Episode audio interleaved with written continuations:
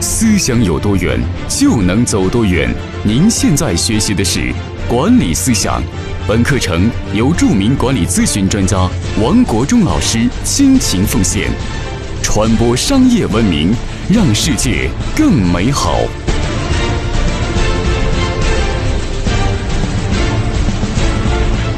各位朋友，大家好，欢迎每天打开手机收看我给你分享管理咨询方面知识。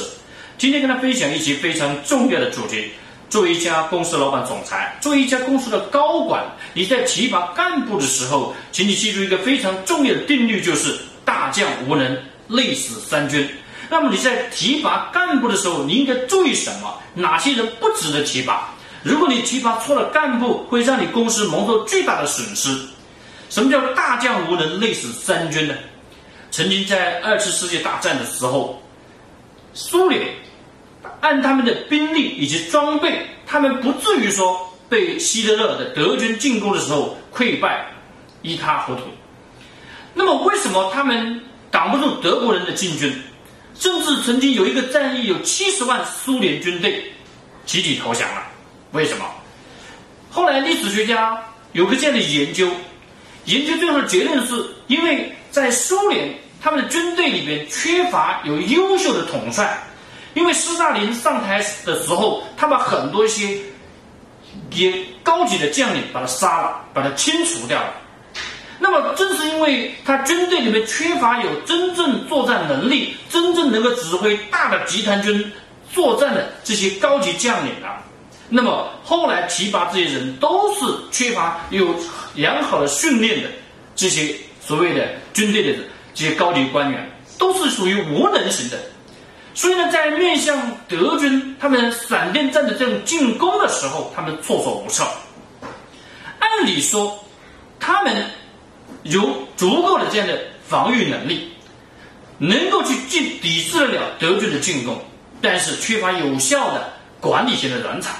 所以呢，他们在面对德军的进攻的时候呢，一败涂地。正是因为他们缺乏这样高的这些非常优秀的这些高级的这种将领呢，后来蒙受巨大的损失。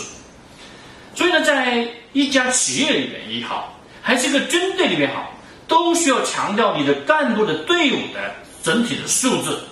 为什么要打造黄埔军校来建立革命军？为什么要成立延安大学来培养高级的人才？因为领导决定团队，大将无能，累死三军。那么，作为一个管理型的人才，作为公司老板、总裁，你在提拔员工的时候，请你一定要注意，有些员工是不可以提拔成管理的干部的。一定要记得有个非常重要的这样的一个原则。那么，接下来我一一的跟大家分享，第一个非常重要的原则就是。道德缺陷者一票否决制。曾经中国有一句古话这么讲：小胜是靠的是力，中胜是靠的是智，而大胜靠德。如果说要全胜，那么就靠的是道。而道呢，就是所谓的德智力的总和。如果说作为一家公司的管理者，一家公司的领导团队，这些大将，这些。带着士兵打仗，这些统帅如果德行不够，那么你不可能能够持续的打胜仗。所以，作为一个管理者，必备的这个非常重要的条件就是以德服人。所以在选拔干部的时候，先看品行。有了这个品行之后，我们再来看第二个非常重要的维度，就是能力的维度。如果没有没有品行作为基础，能力再好，那也不行。我们说有德。有才就破格重用，而在公司里面，这样的人才是难得的，一定要予以重用。那么，对于有德无才的这样的人呢，要培养使用，德很好，但是才能不行。那么，要给他一个长远的培养机制，让他做事。培养员工最好的方式就是给他做事情，做事做事做着做着就会了。这是马云讲的。你想培养员工，就让员工犯错误，给员工做事的机会。那么，员工做事就要犯错，犯错才成长快。那么，作为一个老板呢，你一定有这种胸怀格局，让员工去犯错误，让员工去总结。犯错是最好的老师，当然不能是原则性的错误，不能是道德层面的错误。不能是公司底线的错误。所以呢，在公司用人的时候，对于有德无才的这样的要培养使用；那么对于无德无才的这样的人呢，就坚决不用。那么还有些有才无德人就限制使用。那么这是在用人的时候呢，一定是注意在选拔干部以两个维度来衡量：一个是德行，第二是才干。优先录用有德有才的人，对于道德缺陷的人就一票否决。好，那接下来跟大家分享第二个，是在提拔员工的时候，一票否决制是什么？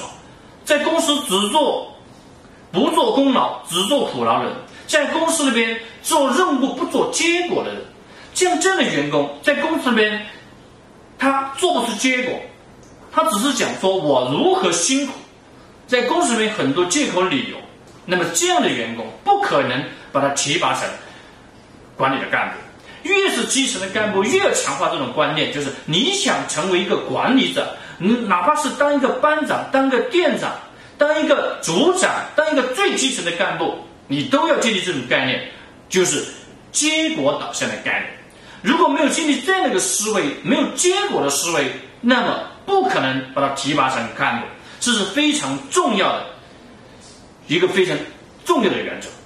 所以在优秀的公司，比如说像万达。但是呢，万达是非常强调执行力。万达有个铁的原则，就是永不说借口，不找理由。执行就是讲结果，不讲借口，不讲理由。做一个干部，必须具备这种认知，具备这种意识，具备这样品格。如果没有具备，就没有资格提拔成管理的干部。这是第二点。第三点就是，凡是缺乏契约精神、诚信的这样的员工。这样的人才，如果你再有大的能力，也不可以值得重用。契约精神是中国最缺乏的，而在西方国家，他们有基督教的信仰，他们有上帝在管理员工的内心，管理员工的这些操守的道德底线。而在中国，很多人没有信仰，没有信仰，就很容易出现道德底线的问题。而一个人道德底线的问题的根基是哪里？就是一个人的诚信、契约精神，所以在公司里边，要让员工确立这样的一个观念，就是至诚守信。比如说，在华为把至诚守信作为它的核心价值观，那么在我们世祥利公司，我们也把它当做公司核心价值观。因为中国很缺这个要素，而在西方国家，诚信也不再是什么非常重要的问题了，因为他们从信仰上已经解决了。是一个人的立命之本，人无信不立，国无信不强。那么，作为一个管理的干部，要把至诚守信作为他非常重要的考核维度。如果这一关过不了，那就不可能把他提拔成干部。请你记住，管理的本质是什么？管理的本质是建立起背靠背的信任，最后激发员工向上的力量。信任是前提，信任是核心。那么，如果说一个员工连诚信都做不到，比如说用假的学历，比如说用假的数据、假的报表，敷衍了事，对领导交办的工作最后达不到结果的时候，编造一个理由不诚信的，这些的这行为都是一票否决制，不可以重用。好，接下来跟大家分享第四个方面，要一票否决就是无责任担当的人。什么叫无责任担当？一个员工他对工作，他是不是负百分百的责任？是不是说做不了完这个工作，他就可以不下班？一定要做出结果出来。如果说当天没有好的结果，他感觉到有一种惭愧，今天愧对了时间。每一份工作他都在操作，非常重要的标准就是如何超越领导期望的标准来对待，这就是叫负责任。请你记住，作为一个员工，你只有做每一件事情都在超越领导的标准的时候，超越领导期望的时候，你未来才有成为。领导的可能，你想成为领导，你的做事的要求、做事的标准就必须超越领导。只有超越你的领导，你未来才有资格成为领导。这就是衡量你负不负责任的唯一标准。好，接下来要跟大家分享第五个方面，就是个人作风腐败的人，一票否决制，绝对不可以提拔成干部。比如说，这个员工喜欢赌博，这个员工。喜欢弄些风言风语的一些桃色新闻，比如说滥搞男女关系，这些都是个人作风腐败的行为。一个人对家不负责，绝对不可能对你公司的事业负责。一个人沾花惹草，一个人到处弄些桃色新闻，在公司里边流言蜚语，会引起极其大的这个文化的这个破窗。文化的破窗是及时堵住的。所以，作为一个干部，你要提拔员工的时候，一定是品行端正，一定是对家负责任的。对家负责任的人，往往是孝顺的人。有孝才有忠，请你记住，在中国非常强调这种伦理，这种忠孝的伦理。比如说，在蒋介石，他的重用这些将军的人才，都有一个共同的特点是孝道。这些人都是非常孝敬家里的，孝敬父母尊长的。有的这个孝，他在对国家有忠，所以忠孝往往是一个员工非常重要的品质。那么作为一个干部，你要提拔成未来的合伙人，提拔成公司的核心团队里面的预备合伙人这样的员工，必须强调就是个人作风跟他的工作结合起来。但是很多成长型公司老板总裁觉得，员工个人作风问题不是问题，只要他能干得出业绩就可以了，这是极其错误的思想。如果你想把一家公司做成一家伟大公司、一家可持续的公司，你必须强调这一点。个人作风问题也是干部考核的非常重要的标准。这一点达不到，一票否决制。好，那么接下来跟大家分享第六个方面非常重要的：如果这个员工能力很强，但是不敬畏规则，那么怎么办？那么这样的员工。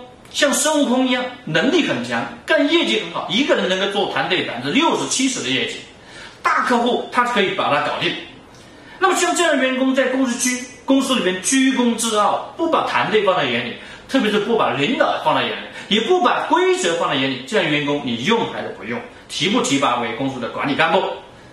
那么很多些成长型公司老板、总裁，你经常犯这样错误，就是为结果论。你干出业绩，其他东西我就不管你了，所以就把这样孙悟空来提拔成管理的干部。那么这样管理的干部接下来就麻烦了。这样的干部带团队的时候呢，他自以为是，他绝对不会对老板、对公司忠诚，因为他是自我为事情的、自我为中心的，他没有谦卑之心。但是你看看华为，华为这样优秀的公司，他所聘用这些员工都是精英中的精英。那么这些员工，他们都会强化一种意识，强化这种理念。这种理念是公司核心价值观之一，叫自我批判。这个自我批判的意识非常重要，请你记住，一个人的修炼就是从反省开始的。反省就是自我批判。所以说，一个干部，你为了提拔为合伙人的这些重要岗位这些人才，那么必须建立这样的一个观念，就是无论你能力多大，你必须懂得敬畏规则。一个人，你的敬畏规则是你的美德。在公司里建立这种文化是制度必须大于总经理，制度才能越来越硬。制度小于总经理，制度就会越来越软。越是优秀的公司，越强调规则。一个不懂规则的人，一个不敬畏规则的人，是永远不可以委以重用。一个经常喜欢走绝境的人，一个聪明绝顶，但是不按本分出牌。那么这样的人在公司里面有很有可能会形成非常大的破坏力。那么这叫做有才无德的人要慎用。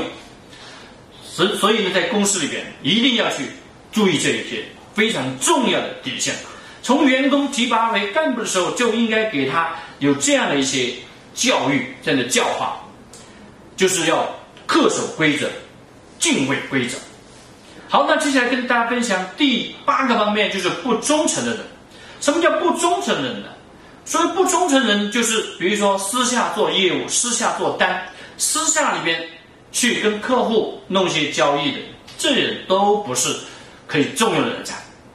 比如说在咨询行业，咨询行业经常会出现这样的问题，就是有些顾问私下里边私下做私单，那么一个公司私下做私单赚了小钱，但是输了大的格局。输了长远的人的职业生涯，一个不忠诚的人，那么永永远是你不可能在世界上有高度的突破的。贪图小利，那么这样的人是失去大的未来、大的前进的。曾经有一家公司的营销总监，他带着团队到北京参加一个建材的展会，还有五千多块钱的经费没花完，接下来他就把这个钱囊为己有，购买一些东西，把带着发票到公司来报销。财务总监后来审核的时候，发现这些发票不在那个出差档期之内，那个发票是怎么来的？后来才查出来，是这个总监把这个五千多块钱花在自己身上，把发票拿回来报。这都是不忠诚的表现，这种不忠诚的表现，最后就是公司的老板在提拔合伙人的时候就没有予以重用，因为这个员工看得起五千块钱这样的蝇头小利，未来五万块钱他绝对会出问题，十万块钱的利益他就扛不住了。所以呢，要强调这种廉洁和忠诚。好，那接下来第八种就是喜欢拉帮结派的人，公司一旦大，什么人都有。什么鸟都有，很可可能会出现这样的问题，就是拉帮结派，形成江湖的文化。特别是成长型公司，容易形成这样的不良的习气，是大哥小弟在公司里面称兄道弟，在公司里面接拉帮结派，在公司里面形成利益的团伙。像这样的问题，在中国很多企业都存在。曾经华为就出现这种问题，华为的任正非就讲过，组织有四个非常重要的黑洞。其中第一个就是怠慢不奋斗的，第二就是叫做拉帮结派，第三个就是叫做在公司里边权力腐败，第四个在公司里边就是在组织里边形成了一系列的私私利和滥用权力。那么其中三头主义是非常严重的问题，形成利益的壁垒，形成一些不良的小小的团伙。如果有这样的倾向的人。就也没有资格提拔成高级的干部，也有一票否决制。好，以上就是今天我跟大家分享非常重要的管理的思想，就是作为一家公司老板、总裁，在用人的时候，一定的要记得这样一个非常重要的定律，就是大将无能，累死三军。在用人的时候要德才兼备。以上这八种叫做道德或者叫品格达不到标准的人。要予特别要慎重使用，甚至要一票否决制。好，今天跟大家分享这里，明天我继续跟大家分享领导力修炼方面的一些知识，希望帮助你成长。谢谢。